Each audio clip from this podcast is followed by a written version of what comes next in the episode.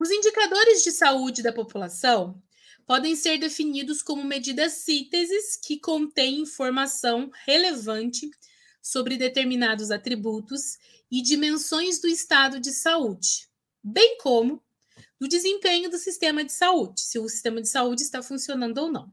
Vistos em conjunto, esses indicadores devem refletir a situação sanitária de uma população e servir para a vigilância das condições de saúde, considerando o grau de excelência de um indicador. A sensibilidade refere-se à capacidade de quê? Detectar o fenômeno analisado, medir o que se pretende, de responder especificamente às prioridades de saúde, de os resultados justificarem o investimento de tempo e recursos. Sensibilidade refere-se ao quê?